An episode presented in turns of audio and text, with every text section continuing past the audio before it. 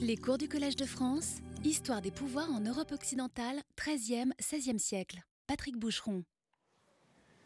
Bien, bonjour à tous. Je suis heureux de vous retrouver. Peut-être euh, une première euh, communication de service, comme on dit. Je crois avoir oublié la fois dernière de vous dire que les cours, évidemment, euh, sont en accès libre sur Internet, d'abord en audio, puis en vidéo, que l'ensemble des titres des séances à venir sont également annoncés que vous y trouvez également en même temps que euh, le cours et à télécharger euh, son sommaire, une forme euh, de, de, table des matières un peu détaillée qui également explicite un certain nombre de références bibliographiques que je dis comme ça à la volée, donc ça peut vous être utile, ça structure l'écoute. Et puis également pour les références bibliographiques plus générales, je profite aussi de l'occasion pour vous dire que sur euh, ma page personnelle donc, euh, euh, du site internet du Collège de France, il y a un certain nombre d'articles à télécharger, dont les deux ou trois que j'ai consacrés à Ambroise de Milan, dans lesquels se trouve la bibliographie générale hein, sur ce sujet. Avant de nous quitter, donc la semaine dernière, j'avais tenté de définir, c'était les cinq dernières minutes, les quatre principes généraux qui pourrait guider euh, dans l'enquête euh, généalogique que je vous propose cette année autour du long Moyen Âge euh, d'Ambroise de Milan, notre démarche. Quatre principes généraux. Donc la première, qui concerne au fond cette enquête au sens, c'est une enquête au sens où elle, elle, cherche en même temps que son objet euh, la forme dans laquelle et, par laquelle euh, elle va se raconter. Quatre principes généraux, donc. Le premier, c'est tenter euh, une histoire un peu détachée de la fabrication d'une identité collective et une histoire un peu détachée qui s'accommoderait volontiers de cette nuée de sens insistante et vague qui fait la consistance de l'aura d'un nom propre. Deuxièmement, la tenter en la racontant à rebours de l'opération historiographique ordinaire, qui, elle, toujours recule du présent vers le passé, et donc se risquer à cette audace un peu singulière de commencer par le début. Mais euh, commencer par le début, ça n'a pour un historien rien de naturel, puisque ça consiste au fond à inverser la marche à rebours qui, lui, elle, lui est euh, naturelle. Euh, Troisièmement, ne pas se contenter dans ce mouvement euh, de la chronique saccadée des appropriations successives d'Ambroise imaginaire, mais chercher bien au contraire les points d'accroche de son souvenir, les encres ou les balises de la mémoria.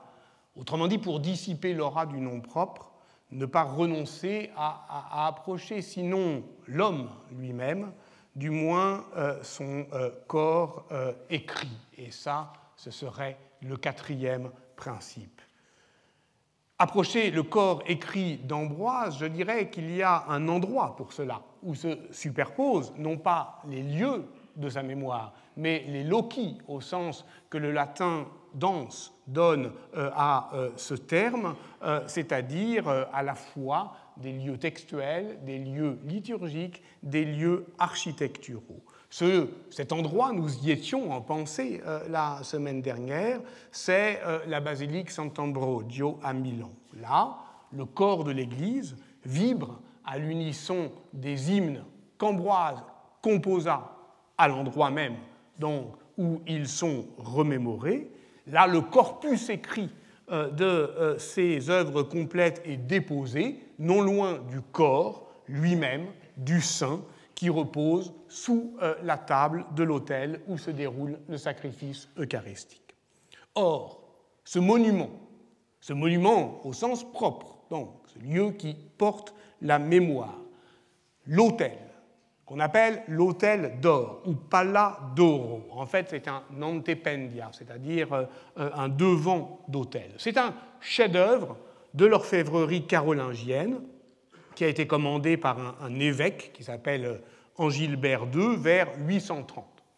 Je ne vous le fais pas voir parce que c'est la semaine prochaine qu'on va commencer euh, avec les images. Mais disons d'un mot que tout est exceptionnel dans cette œuvre, son registre de narrativité, et aussi le fait que c'est une œuvre signée, signée d'un orfèvre qui s'appelle Volvinus, ce qui d'ailleurs complique singulièrement la chronologie euh, ordinaire de la souveraineté de l'artiste, puisque c'est rarissime, au fond, une signature euh, d'artiste au IXe siècle. Or, celle-là est très impressionnante.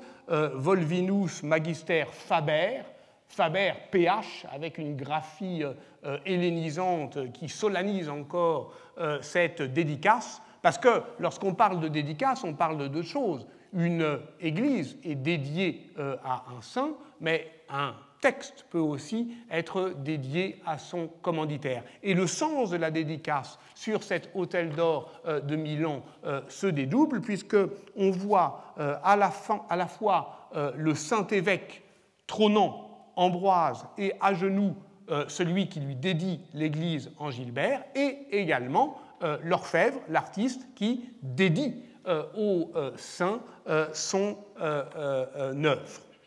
Face à la nef, le panneau déroule douze épisodes de la vie du Christ en or repoussé. De l'autre côté, côté euh, célébrant, donc regardant euh, l'abside et faisant face euh, au prêtre, figurent également douze scènes d'une vie qui est celle d'Ambroise et qui, elle, pour marquer évidemment la différence, à la fois l'imitation euh, et euh, la différence, euh, est en argent.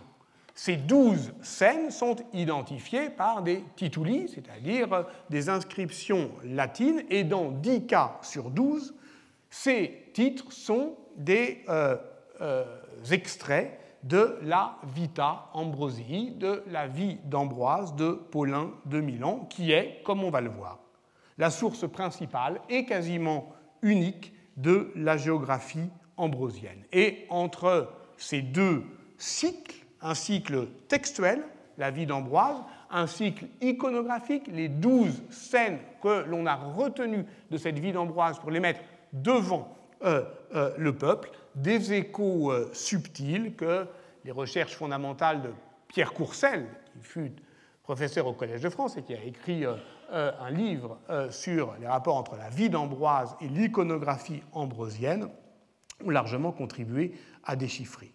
Donc vous voyez que mon propos est aujourd'hui des plus limités, puisqu'il consiste au fond à m'approcher de ces scènes exemplaires, de ces douze éclats de vie très simples, très, élémentaires.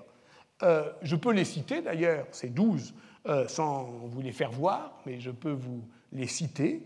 Le présage des abeilles, Ambroise fait route vers Milan, conversion d'Ambroise, baptême d'Ambroise, sacre d'Ambroise, songe d'Ambroise, Ambroise aux funérailles de Saint-Martin, on va en reparler, Ambroise prêche, inspiré par un ange, Ambroise guérit quelqu'un qui s'appelle Nicetius, Ambroise, près de mourir, voit apparaître Jésus, un autre quelqu'un, qui s'appelle Honoratius de Versailles, est averti par un ange de la mort d'Ambroise, mort d'Ambroise.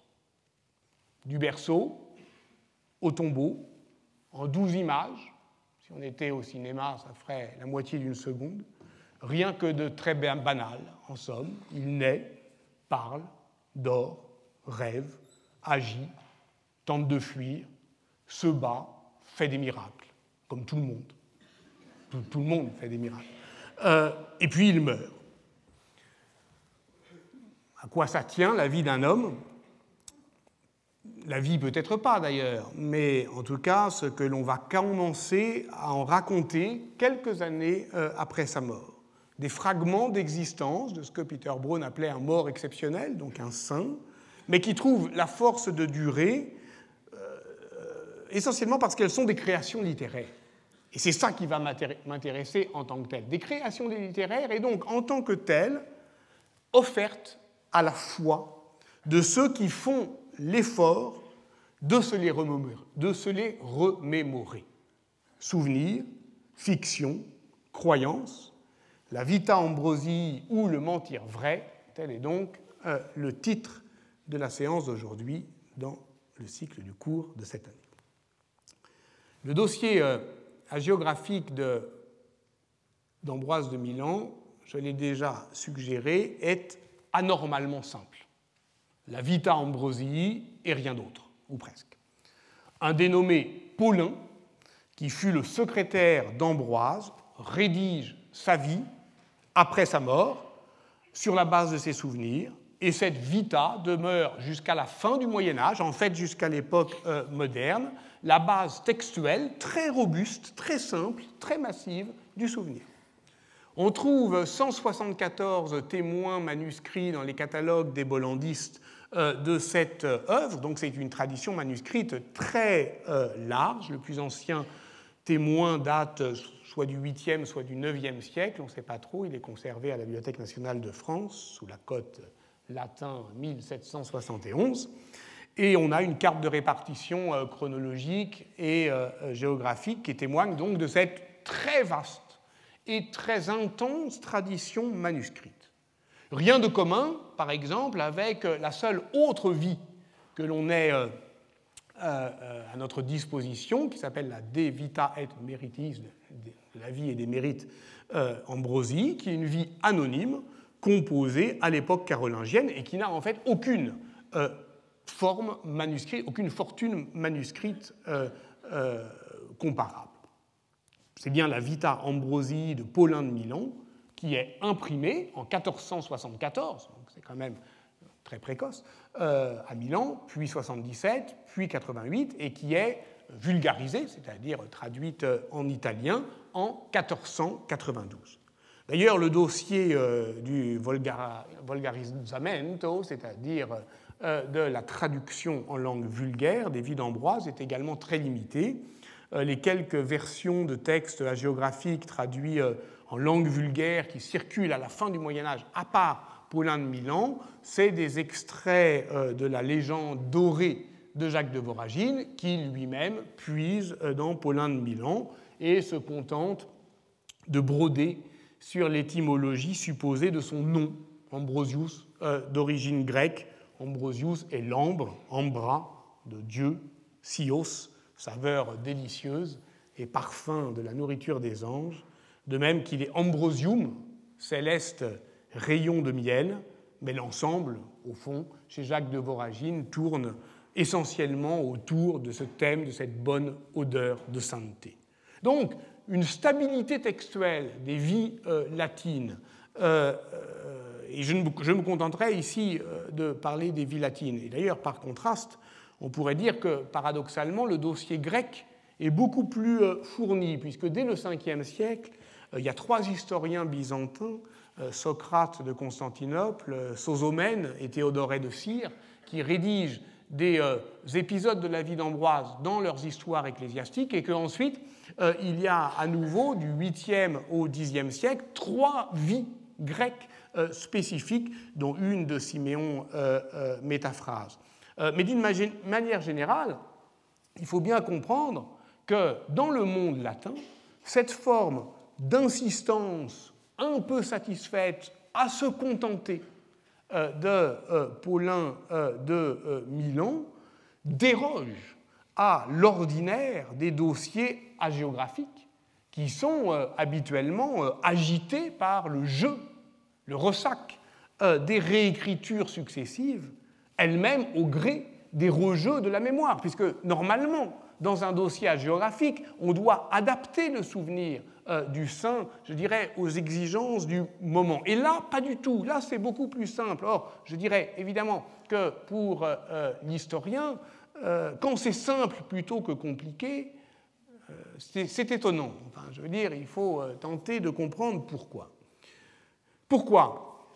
Bah, Voyons par contraste, par exemple, euh, le dossier incroyablement complexe. Ça n'a à peu près rien à voir, mais enfin, c'est juste pour vous donner une image de ce qu'on appelle la question franciscaine c'est-à-dire euh, euh, la réécriture successive des vies de euh, François, l'éloignant progressivement de son existence. Songez à la plainte de son premier biographe, Thomas de Celano, à qui l'on a demandé en 1229, donc deux ans après la mort euh, de François, d'écrire une première vie, Vita Prima, et puis on lui a demandé ensuite une deuxième vie, euh, Vita Secunda. En fait, Jacques Dallarin vient d'en découvrir euh, une qui s'intercale, donc celle qu'on prenait pour la Vita Secunda, 1447, c'est en fait la troisième. Et puis en 1250, on lui demande à nouveau de réécrire et, une vie et des miracles de Saint François. Et à chaque fois, en aplatissant un peu plus euh, le souvenir, de manière à ce qu'il puisse évidemment euh, passer sous les fourches codines de la mémoire. Alors, le biographe euh, se révolte. C'est magnifique un biographe qui se révolte. Se révolte d'avoir une fois de plus à réécrire et à amortir son souvenir au fur et à mesure qu'il écrit. Je le cite, Nous ne pouvons chaque jour forger du neuf, ni changer en rond ce qui est carré ni plier à de tels changements des temps et à une telle diversité des désirs ce que nous avons reçu en bloc. Le bloc dont parle Thomas de Celano, euh, c'est un passé récent. C'est François d'Assise.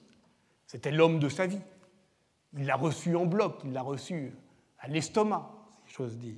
Et donc il souhaiterait qu'on arrête d'en arrondir les angles. Euh, on retrouve d'ailleurs dans cette question du bloc qui sans cesse se retaille jusqu'au moment où on ne peut plus, où il reste le souvenir, où d'une certaine manière le bloc devient inassimilable, On retrouve cette thématique euh, du remploi qui nous avait occupé euh, la semaine dernière. Et c'est donc vers ce bloc que nous allons tenter de cheminer. Mais un bloc je l'ai dit, qui, euh, qui, est en éclat, qui euh, ne se perçoit que dans sa diffraction. Si l'on voulait chercher Ambroise derrière euh, le souvenir ambrosien, ce qui n'est pas à proprement parler mon objet, il conviendrait évidemment de se pencher d'abord sur ses écrits, sur les écrits d'Ambroise, puisque le premier inventeur de la mémoire de cet homme, c'est lui, c'est Ambroise.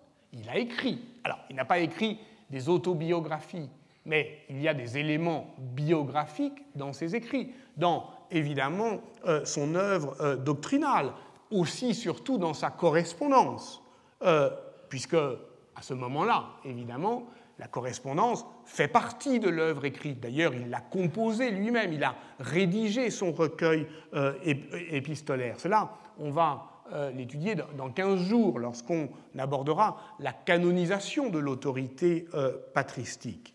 Euh, en tout cas, il y a des correspondances, et qui sont des correspondances biographiques, entre les traités d'Ambroise et ses lettres.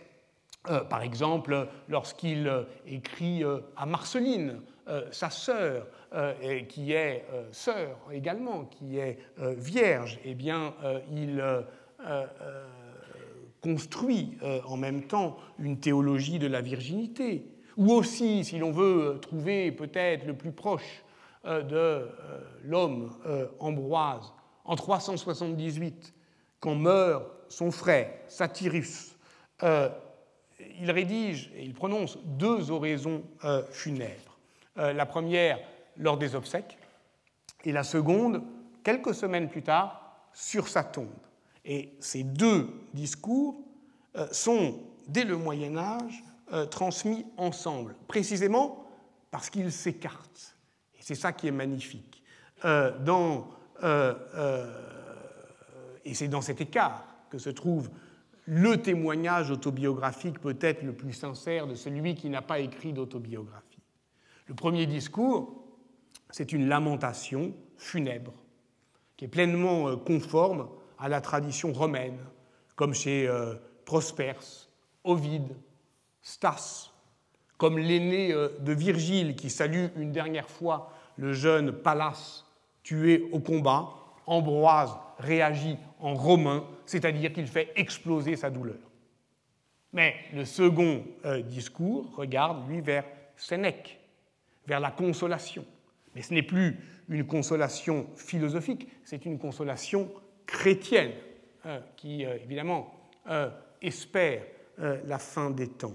On voit donc que ce qu'il y a de plus intime ici dans l'homme ambroise, c'est bien ce que l'histoire de son temps, l'histoire de cette grande bascule des temps, de ce qu'on appelle l'Antiquité tardive, de ce monde qui est en train de devenir chrétien.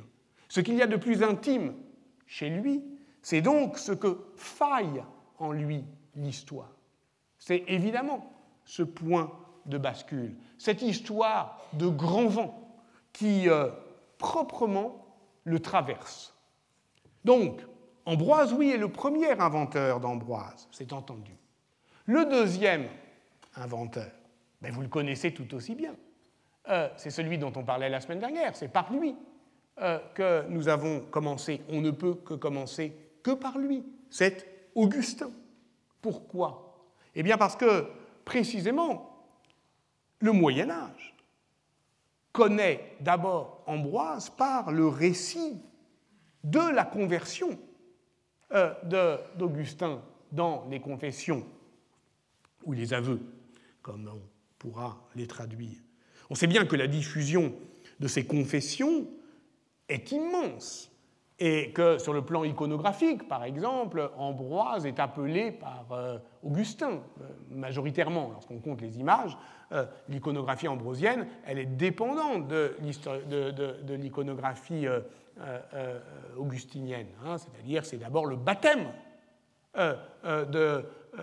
d'Augustin qui fait voir Ambroise, puisque c'est Ambroise qui l'a baptisé. Et ce que donne à entendre Augustin, dans ses confessions, ben, ce n'est pas un projet géographique, hein, ça n'intéresse pas de faire le récit de vie d'Ambroise. Ce qui l'intéresse, c'est de faire le récit de ses aveux, mais donc euh, passe euh, un profil pastoral et doctrinal.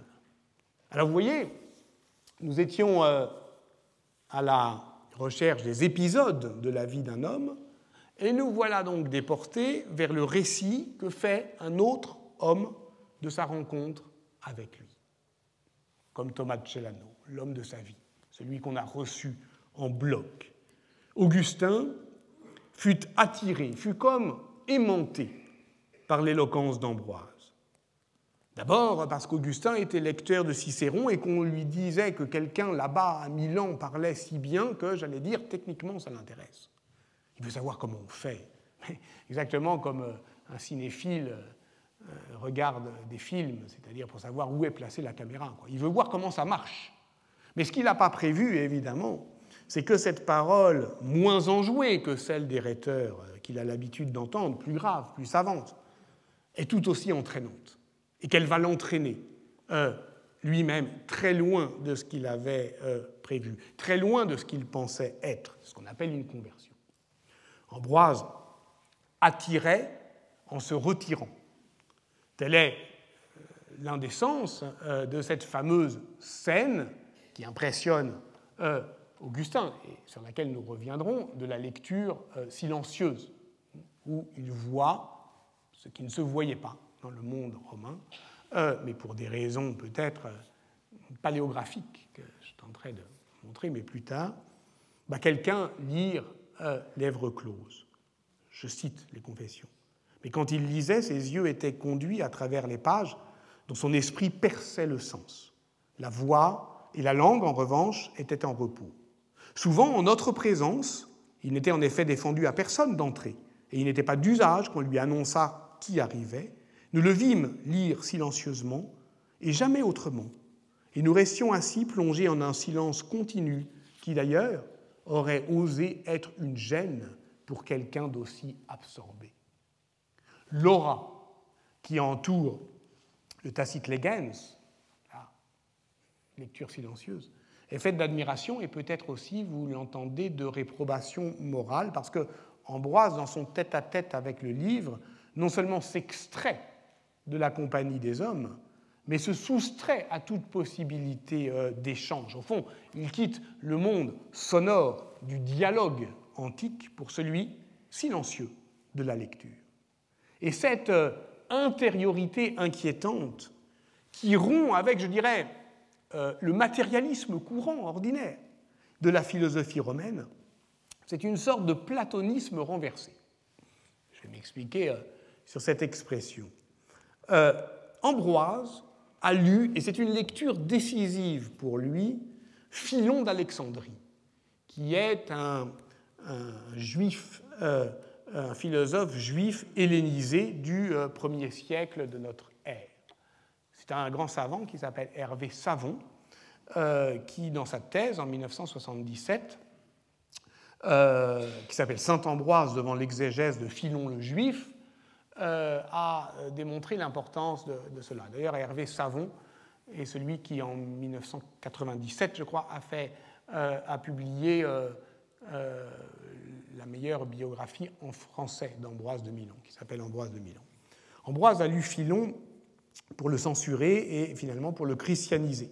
Il s'appuie sur sa méthode d'exégèse allégorique, ce que lui reprocheront euh, d'autres euh, exégètes, comme par exemple l'évêque Palladius, qui va accuser Ambroise, je cite, de s'attacher davantage aux fables des poètes qu'à la foi des apôtres. Mais justement, Ambroise, lui, l'exégèse allégorique de Philon d'Alexandrie, ça l'intéresse. Mais ça l'intéresse en tant, moins en tant qu'il est juif qu'en tant qu'il est alexandrin, c'est-à-dire qu'il est dans euh, justement ce, euh, milieu euh, néo-platonicien qui lui permet, alors pourquoi je dis de renverser le néo-platonisme? Parce que, au fond, c'est le rapport entre le réel et l'idée qui se trouve euh, euh, d'une certaine manière euh, bousculée chez Ambroise. Je cite Hervé Savon. Ambroise joint un goût certain pour les images du platonisme, une aversion radicale pour la métaphysique qu'elle devait revêtir. Il retourne l'antithèse platonicienne du réel et de l'illusoire. Le réel, le solide, c'est la chair du Christ, non seulement visible, mais palpable. Les idées, au contraire, ne sont que des simulacres. Et donc, voilà euh, euh, ce qui est euh, la clé. C'est-à-dire qu'Ambroise impressionne d'abord Augustin par son hellénisme, par sa connaissance de la philosophie grecque qui le rend capable, lui, de ne pas se laisser dominer par le néoplatonisme, mais justement de le convertir à sa foi chrétienne. C'est euh, ce que montre magnifiquement euh, Peter Brown euh, dans son livre qui s'appelle La vie de Saint-Augustin, qui est paru en 1967, peut-être un des plus beaux livres d'histoire médiévale que je, connais, qui décrit, bah, qui décrit d'abord Augustin pardon, comme un cancre. Hein. c'est à Carthage, il n'a jamais su apprendre le grec. Ça, c'est simple. C'est, écrit Peter Brown, euh, euh, un, échec catastrophique du système pédagogique de la romanité tardive. Hein, voilà.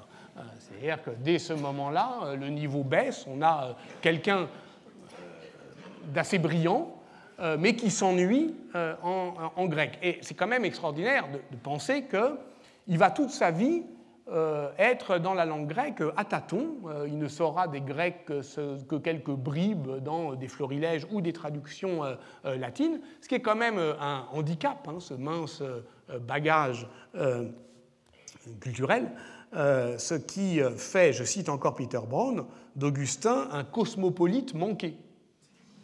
parce qu'il ne s'intègre jamais vraiment à cette internationale culturelle du christianisme. Ce qui est évidemment tout le contraire d'Ambroise, qui lui est pleinement l'homme de l'empire gréco-romain, au sens de Paul Veyne, c'est-à-dire de cet empire gouverné à la romaine, mais qui pense grec, qui pense et parle grec. Euh, je rappelle que son père fut, le père d'Ambroise, fut préfet du prétoire des Gaules, donc un des plus grands personnages de l'Empire, que Ambroise naît à Trèves, la seconde Rome, qu'il revient bientôt à Rome, où il reçoit l'éducation impeccable des patriciens, c'est-à-dire qu'il étudie euh, en grec et en latin les poètes, euh, les prosateurs, mais aussi les juristes. Et donc que c'est comme avocat qu'il commence sa carrière avec son frère Satyrus, justement, en Italie, avant de devenir consularis, c'est-à-dire gouverneur euh, de Ligurie et d'Émilie.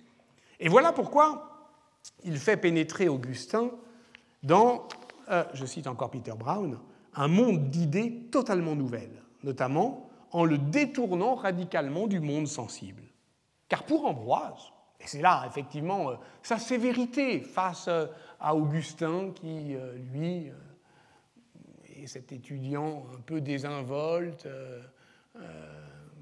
ébloui par la lumière d'Afrique, qui ne va cesser, au fond, y compris dans ses, dans, ses, dans ses œuvres, de jouer de ce monde sensible, des éclats de lumière, etc.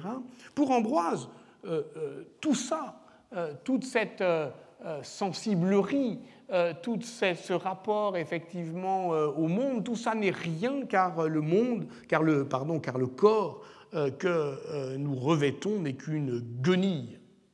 Le tout de l'homme est dans le pli de son âme.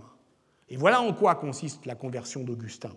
C'est une conversion dans l'un, dans l'unité de l'homme, alors que tout le diffractait en somme. Quand il arrive à Milan en 384, Augustin est globalement manichéen, c'est-à-dire au sens de disciple de la doctrine de Manie. Il pense que le moi est une lueur du royaume de la lumière qui est emprisonné dans le royaume des ténèbres. Donc nous sommes qu'un éclat.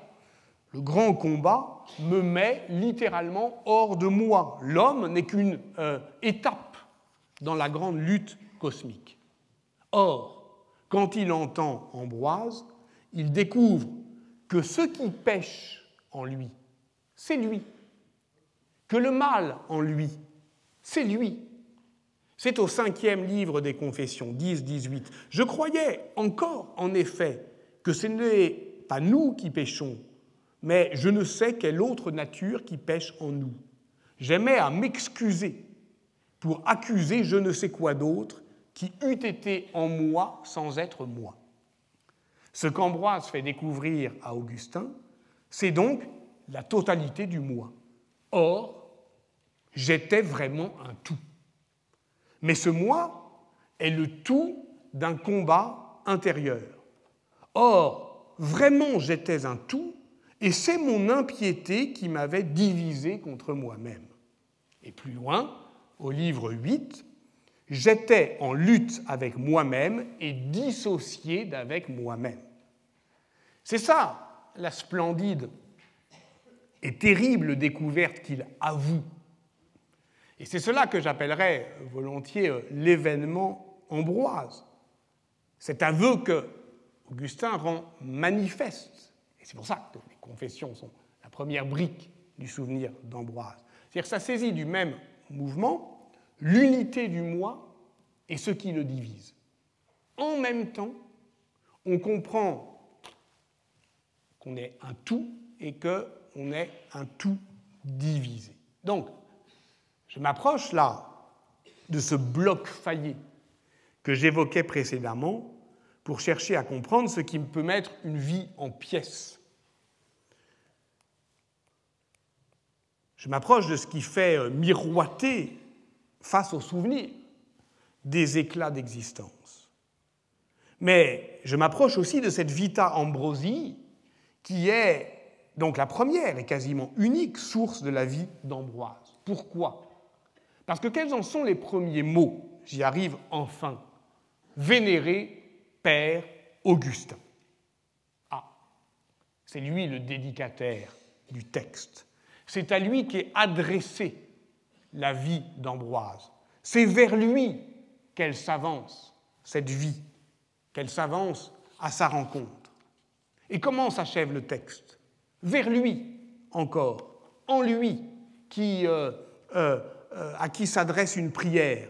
Je supplie également votre béatitude, vénérable Augustin, de daigner prier pour moi, Paulin, très humble pécheur. Donc, Augustin ouvre et ferme le texte, le clos. C'est lui le père du texte. Reprenons au début. Vénéré Père Augustin, tu me demandes à moi aussi de retracer la vie du très bienheureux Ambroise, évêque de l'Église de Milan. Qui parle? À moi aussi. Un dénommé Paulin, vous l'avez entendu, il dit son nom à la fin. Qui est Paulin? La littérature ecclésiastique du 5e siècle cite deux Paulins, Paulinus Episcopus et Paulinus Diaconus. Le premier, on l'appelle aujourd'hui euh, Saint Paulin de c'est un Aquitain euh, établi en Campanie où il devient évêque, c'est un ami de Sulpice Sévère, c'est pas lui. Le second, il a joué un rôle euh, à Carthage à partir de 411 dans la condamnation de l'hérésie de Pélage, je vais y revenir, c'est sans doute lui. C'est donc un, Africain qui est diacre au moment où il l'écrit. Quand écrit-il? Alors là, la datation euh, de la Vita, elle a longtemps oscillé entre 412 et 422. Je rappelle qu'Ambroise est mort en 397. Donc c'est soit 15 ans, soit 25 ans après la mort euh, d'Ambroise. Euh, pourquoi cette hésitation, la, vita d'Ambroise, en un mot, hein, est euh, contemporaine, on le sait, d'une lettre d'Augustin, la 29e dans euh, les collections modernes, mais on ne sait pas si cette lettre est de 1412 ou 1422, et c'est dans cette lettre que Ambroise nomme Paulin et dit qu'il est diacre. Donc, Paulin parle en 412 ou 422. À qui? Eh bien, à Augustin, au nom de la postérité, mais c'est Augustin qui lui a demandé, à lui aussi, Essiam ego. Alors donc ça c'est un mystère. Est-ce qu'il y a eu d'autres vies d'Ambroise ou d'autres velléités d'écrire des vies d'Ambroise ou d'autres euh, commandes? Euh, En tout cas, pourquoi écrit-il? Pour sauver de l'oubli une existence, et ça encore il va s'en expliquer à la fin, qui est euh, abîmée et amoindrie. Euh,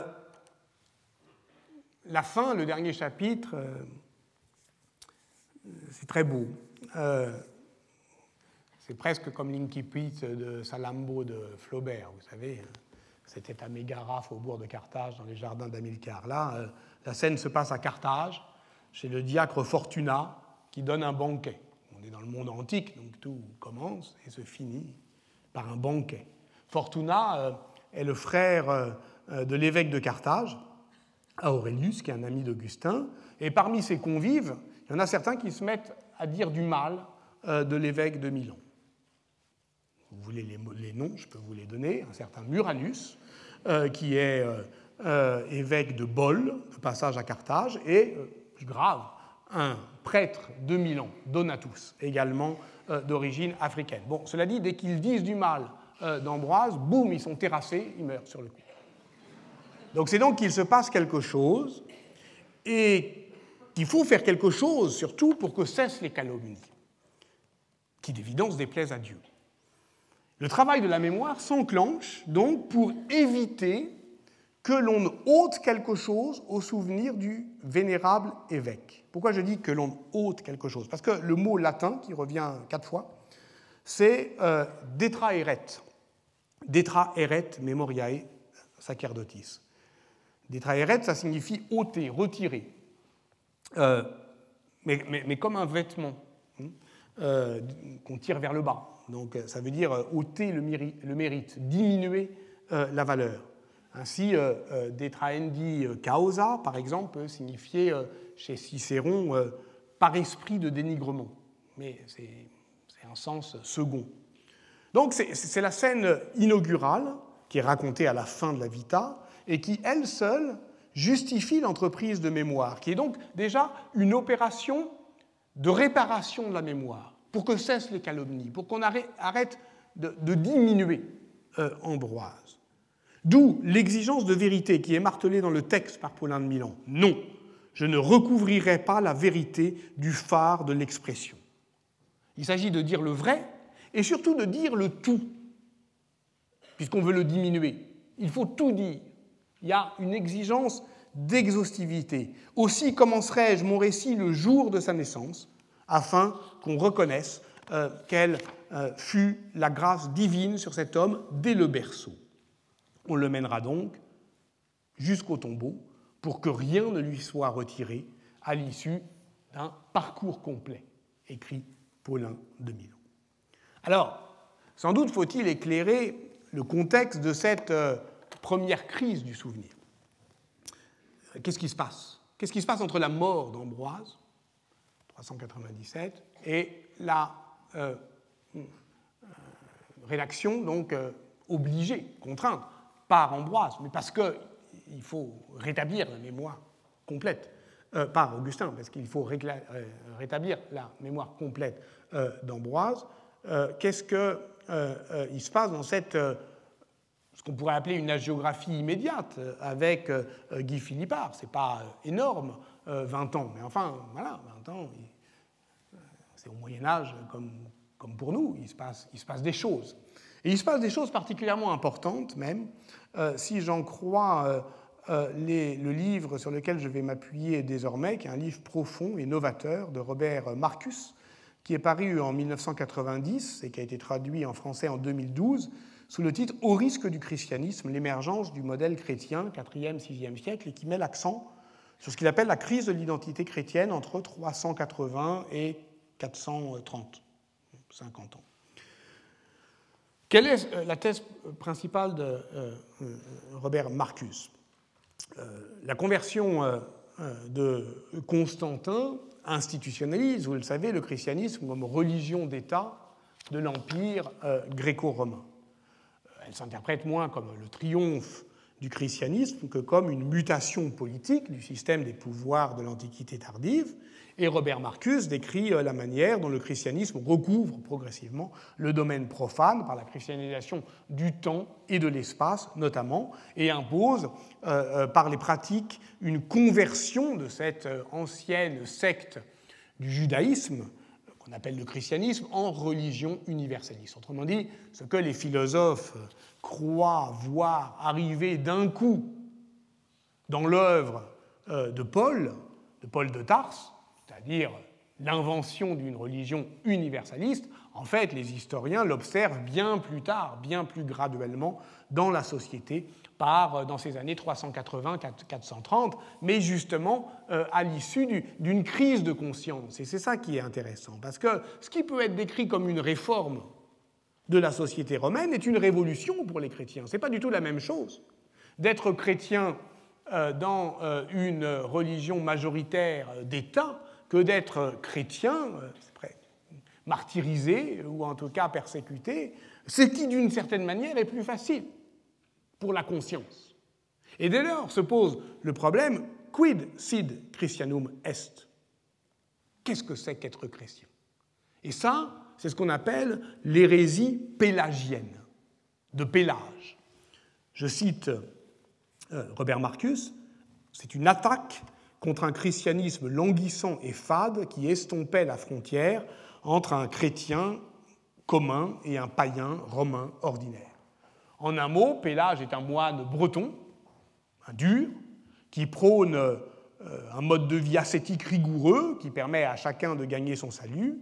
Et l'un des, des, traités pélagiens les plus connus, qui s'appelle De Vita Christiana, je passe sur les problèmes d'attribution, et ainsi rythmé par le slogan Non nominé sed opéré.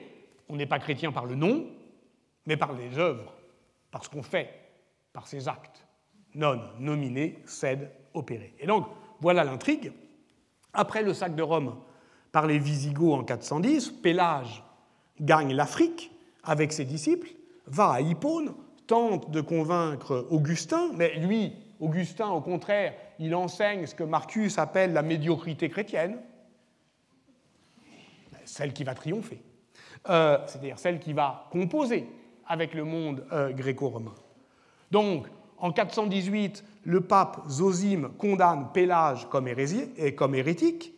Pélage part à Jérusalem, il se fait expulser de Jérusalem, part en Égypte, il meurt en 420, mais il y a un de ses disciples, Célestius, qui reste en Afrique, puis qui regagne euh, l'Italie, où il fédère euh, un groupe de 18 évêques euh, et crée un schisme, le schisme pélagien. Donc c'est quand même assez sérieux. Or, ce que l'on sait de Paulin de Milan, le diacre, c'est qu'en 417, il écrit au même pape Zosime, qui a condamné comme hérétique Pélage euh, et ses disciples une lettre dénonçant les erreurs de Célestius. Donc, après ce détour, on peut identifier ceux qui ont intérêt à abîmer la mémoire d'Ambroise dans ces années-là.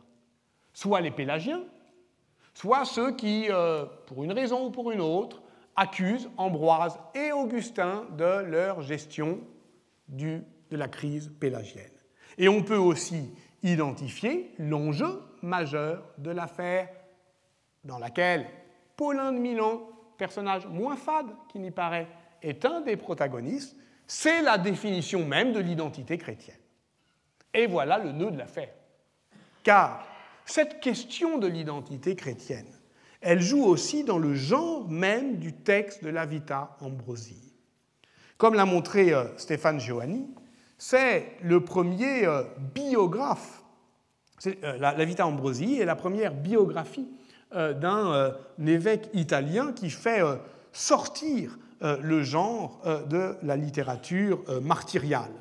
Celle-ci, la littérature martyriale, on le sait, impose jusqu'à l'époque carolingienne un modèle de sainteté euh, dominant euh, qui est euh, justement la passion.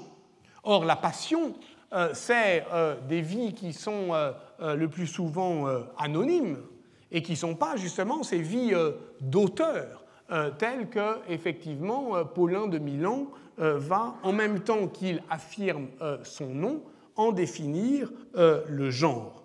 Il revendique une filiation avec des textes d'auteurs Sulpice sévère, à la prose superbe, écrit-il, Jérôme, Athanase, qui ont écrit euh, euh, des vies euh, monastiques. En réalité, la première, le vrai préalable de la vie d'Ambroise, c'est la vie et passion de Cyprien qui est rédigée en 258 par le diacre Pontius. Mais l'important, c'est de considérer que parce que euh, la vie de Cyprien n'a eu euh, aucune postérité, la première vraie biographie chrétienne d'un évêque, en tant qu'il est évêque, c'est la vie d'Ambroise de Paulin de Milan, en tant qu'il est le très saint évêque de l'Église de Milan. C'est l'horizon premier de son action. Il ne va pas chercher le martyr, il ne va pas chercher l'ascétisme, il va chercher au fond la manière dont Ambroise gouverne. Ambroise est à la tête d'un réseau d'évêques italiens, un réseau que sa correspondance exprime et constitue, et d'ailleurs, euh, lorsqu'il s'adresse euh, à l'empereur, par exemple à l'empereur Théodose lors du concile d'Aquilée, fin 381 ou début 382, il écrit Ambroise et les évêques d'Italie. Donc, il a une renommée internationale. À un moment dans la vie d'Ambroise, on voit qu'il y a même deux, euh, deux persans qui viennent le voir, et puis même, ce qui paraît encore plus extravagant euh, à euh, Paulin, je le cite, la renommée de notre saint homme allait jusqu'au peuple barbare de la Gaule. C'est dire que là, effectivement, euh, on voit large.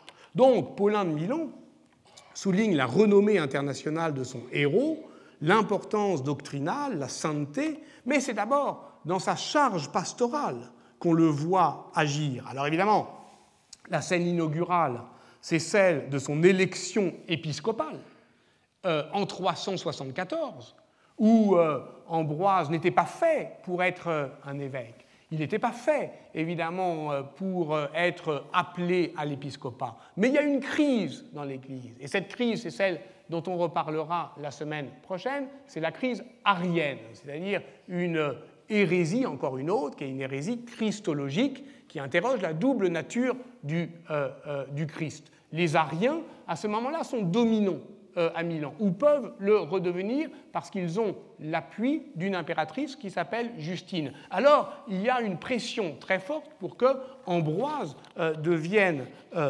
évêque et pour que tout le monde, je cite la vie d'Ambroise, il s'entendirent, et c'est la foule qui parle, il s'entendirent soudain sur son seul nom dans une unanimité étonnante et incroyable.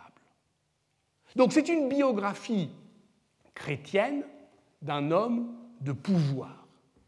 Ambroise est face à la foule, face aux adversaires de l'Église, face aux hérétiques, face à l'empereur lui-même. Il est celui qui fait front, qui résiste, qui se bat. Parfois, il fait défection lorsque l'empereur, en particulier Théodose, dans euh, ses grandes affaires on verra ensemble euh, l'affaire des basiliques, l'affaire de l'incendie de la synagogue, lorsque il n'obtient pas satisfaction de l'empereur, alors il se retire une fois à Aquilée, une autre fois à Bologne et à Florence. Mais c'est une autre manière de faire pression. Il est le plus souvent au milieu du peuple, au palais, à la cour, dans l'hippodrome, dans les basiliques, bref, dans tous les lieux de pouvoir. Il joue la ville contre le palais, le peuple contre la, euh, contre, euh, la cour. Il est au milieu de la foule et c'est la foule qui s'agite. Toujours un cri euh, s'élève. C'est un enfant dans la foule qui s'exclame Ambrosius Episcopus et le voilà évêque. C'est un homme possédé par l'esprit immonde qui crie, qui hurle, qui vocifère et voilà euh, l'Église en danger. Donc, ce nouveau modèle de sainteté de Paulin de Milan, c'est une sainteté de combat. Ambroise siège du haut de sa cathédrale au milieu de ce que l'on appelle le tribunal mais qui n'est euh, rien d'autre que la partie euh, surélevée euh, de l'abside. Il domine, il s'impose, parfois il négocie, il cède ou il reste inflexible, il menace, il devient en tout cas l'interlocuteur principal des empereurs, mais quand tout cela ne suffit pas, il pleure, ce qui est une autre manière d'utiliser l'émotion politique à des fins de mobilisation partisane. Bref, il n'a plus rien à voir avec le martyr, la Vita Ambrosii, et de bout en bout un traité du gouvernement épiscopal. Un traité, non, j'exagère, c'est d'abord un récit. Et c'est euh, là-dessus euh, que je voudrais, euh, au fond, consacrer les minutes qui me restent. C'est d'abord un récit, au sens où c'est inaugurant ce nouveau genre de la biographie chrétienne d'un euh, évêque, Paulin de Milan s'inscrit euh, aussi euh, dans la tradition d'origine profane qui emprunte aux éloges funéraires et honorifiques de l'Antiquité gréco-romaine, mais aussi à la biographie narrative. C'est un témoin qui parle et qui raconte. Il raconte ce qu'il a vu, ce qu'il a entendu, ce qu'il a senti. Il est avec Ambroise, à côté de lui. Euh, euh, nous vîmes le sang du martyr, nous fûmes remplis d'un tel parfum, nous nous rendîmes euh, dans le jardin. Parfois, il dit je lorsqu'il est particulièrement ébranlé, physiquement ébranlé par la parole d'Ambroise, notamment lorsque Ambroise est transfiguré comme le Christ. Alors là, Paulin dit je devant ce phénomène, je restais figé de stupeur. Bon, tout cela, effectivement, ça emprunte à un merveilleux qui est un merveilleux, euh, je dirais, cantonné par la charge épiscopale. Hein. C'est-à-dire que, bien sûr, nous sommes dans un monde de présages, de miracles, de guérisons soudaines, d'exorcismes, mais les miracles d'Ambroise sont toujours des miracles dans sa charge euh, pastorale. Donc, euh, je dirais que le merveilleux euh, n'est pas, n'est pas exubérant.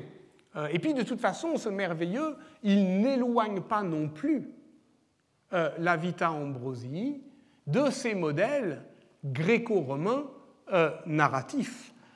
C'est le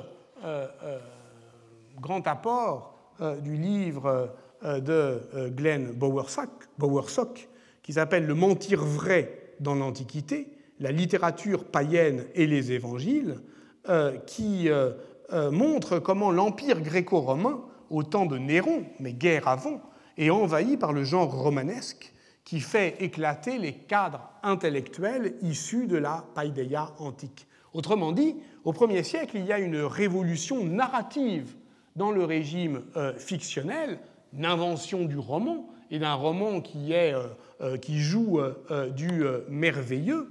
Et au fond, Bowersock montre que, par exemple, le thème de la résurrection qu'on va retrouver dans les évangiles est déjà un thème des romans grecs et romans, et, romains, notamment le Satyricon, où l'on voit un héros, Eumolpe, qui impose par testament à ses héritiers de découper son corps en petits morceaux et de le manger en public. Autrement dit, depuis le 1er siècle, il existe déjà un lien entre fiction romanesque et littérature chrétienne. Mais la différence, et c'est une différence qui me semble majeure et qui est tout à fait fondamentale, me semble-t-il, pour comprendre justement ce que j'appelle le bloc faillé, c'est que euh, le monde gréco-romain avait euh, l'habitude euh, de, de, ce que Plutarque appelle les vies parallèles c'est-à-dire d'une pluralité euh, euh, de vies, de rassembler en un même récit euh, plusieurs vies. Alors qu'au contraire, si une des spécificités de la biographie antique est d'être plurielle, l'exception chrétienne consiste à produire une biographie plurielle d'une seule personne. Et voilà pourquoi j'ai choisi d'évoquer pour titre le mentir vrai euh, de la vie d'Ambroise. C'est évidemment euh, pour faire signe vers Aragon, dans la nouvelle qui porte ce, nom, le mentir vrai, et qui euh, date de 1964.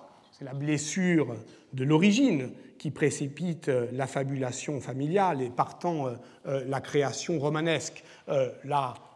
L'expression mentir vrai a été prise en, mauvaise part parce qu'on accuse à tort Aragon de mauvaise foi, mais l'important, c'est la vérité, c'est une recherche euh, de vérité. Exactement comme dans euh, le livre euh, de Bowersock, Le mentir vrai dans les évangiles et la littérature gréco-romaine. Ce n'est pas pour profaner les évangiles, pour dire que c'est du roman, c'est pour dire que justement, c'est un moment où la création littéraire a une visée de vérité.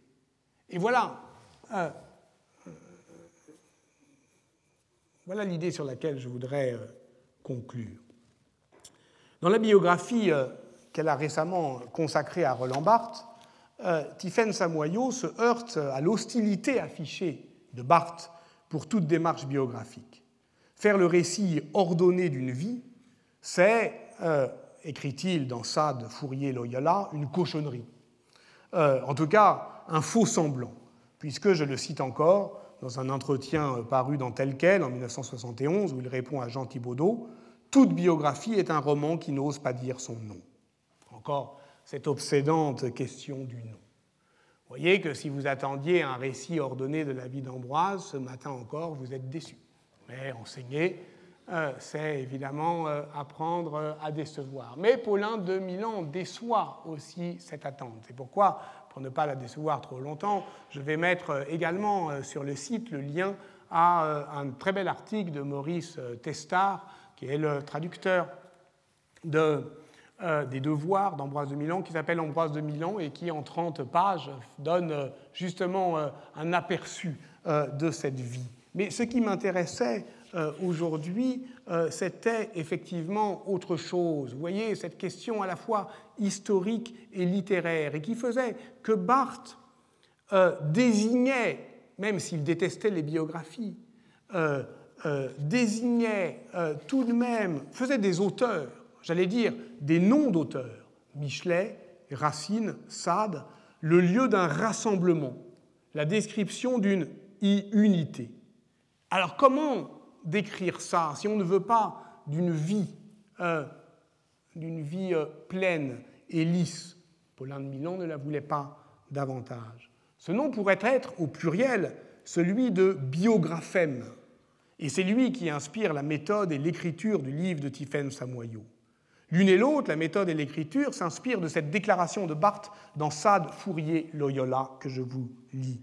Si j'étais écrivain et mort, comme j'aimerais que ma vie se réduisît, par les soins d'un biographe amical et désinvolte, à quelques détails, à quelques goûts, à quelques inflexions, disons des biographèmes, dont la distinction et la mobilité pourraient voyager hors de tout destin et venir toucher, à la façon des atomes épicuriens, quelques corps futurs promis à la même dispersion. Les biographèmes sont donc des éclats de vie, des éclats pardon, où se défracte la singularité des vies, qui se dispersent comme les cendres jetées au vent après la mort. Stardust Memory, disait David Bowie. Et qui euh, viennent se déposer ici et là, se poursuivent ailleurs et avec d'autres. Collecter et rassembler les biographèmes n'est pas seulement une éthique de la biographie, mais un art de la mémoire, à rebours toujours de l'ordre chronologique de la biographie. Le récit de vie devient alors anamnèse, soit, comme il est écrit dans Roland Barthes par Roland Barthes, une contre-marche. Il faudrait donc, à partir de maintenant, apprendre à manier les biographèmes ambrosiens et comprendre ce que l'on verra euh, euh, la semaine prochaine, euh, comment ces biographèmes, justement, s'accrochent toujours à des lieux, comment dans la configuration euh, monumentale de Milan et comment, justement, à l'issue de ces points d'ancrage du souvenir que sont notamment les basiliques, ces biographèmes peuvent mettre en mouvement euh, la euh, dispersion organisée, réorganisée, mais avec cette contre-marche qu'est l'anamnèse du souvenir ambrosien.